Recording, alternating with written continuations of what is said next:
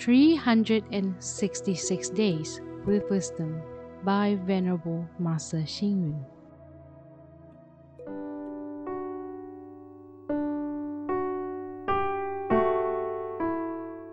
January 2nd. In doing all good deeds, I begin by myself. In rectifying all misdeeds, I begin by myself.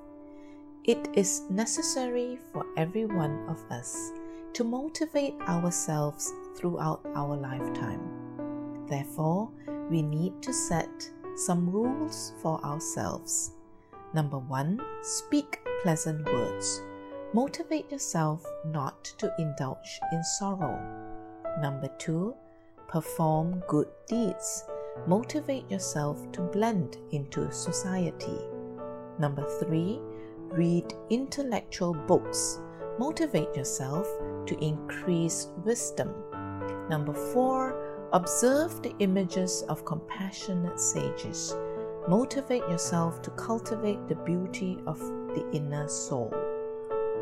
We need to strive for improvement.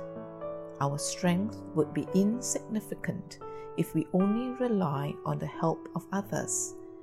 There are many ways to motivate ourselves, such as contemplating on our past misdeeds and promising not to repeat them. We can follow the philosophy of sages by determining to aim for the best results.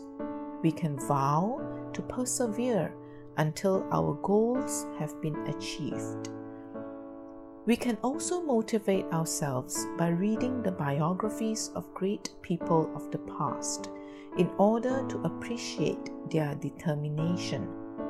Likewise, we can do good deeds to accumulate merits and make good friends to stimulate ourselves towards improvement.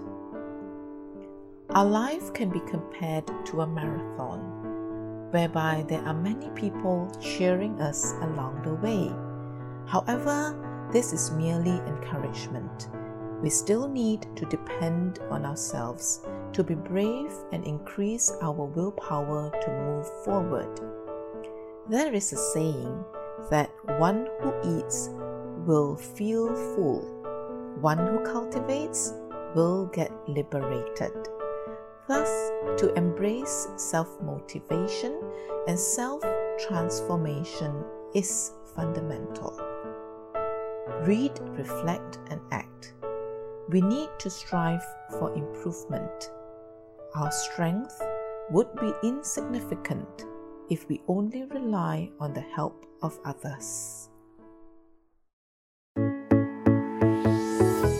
Please tune in, same time tomorrow as we meet on air.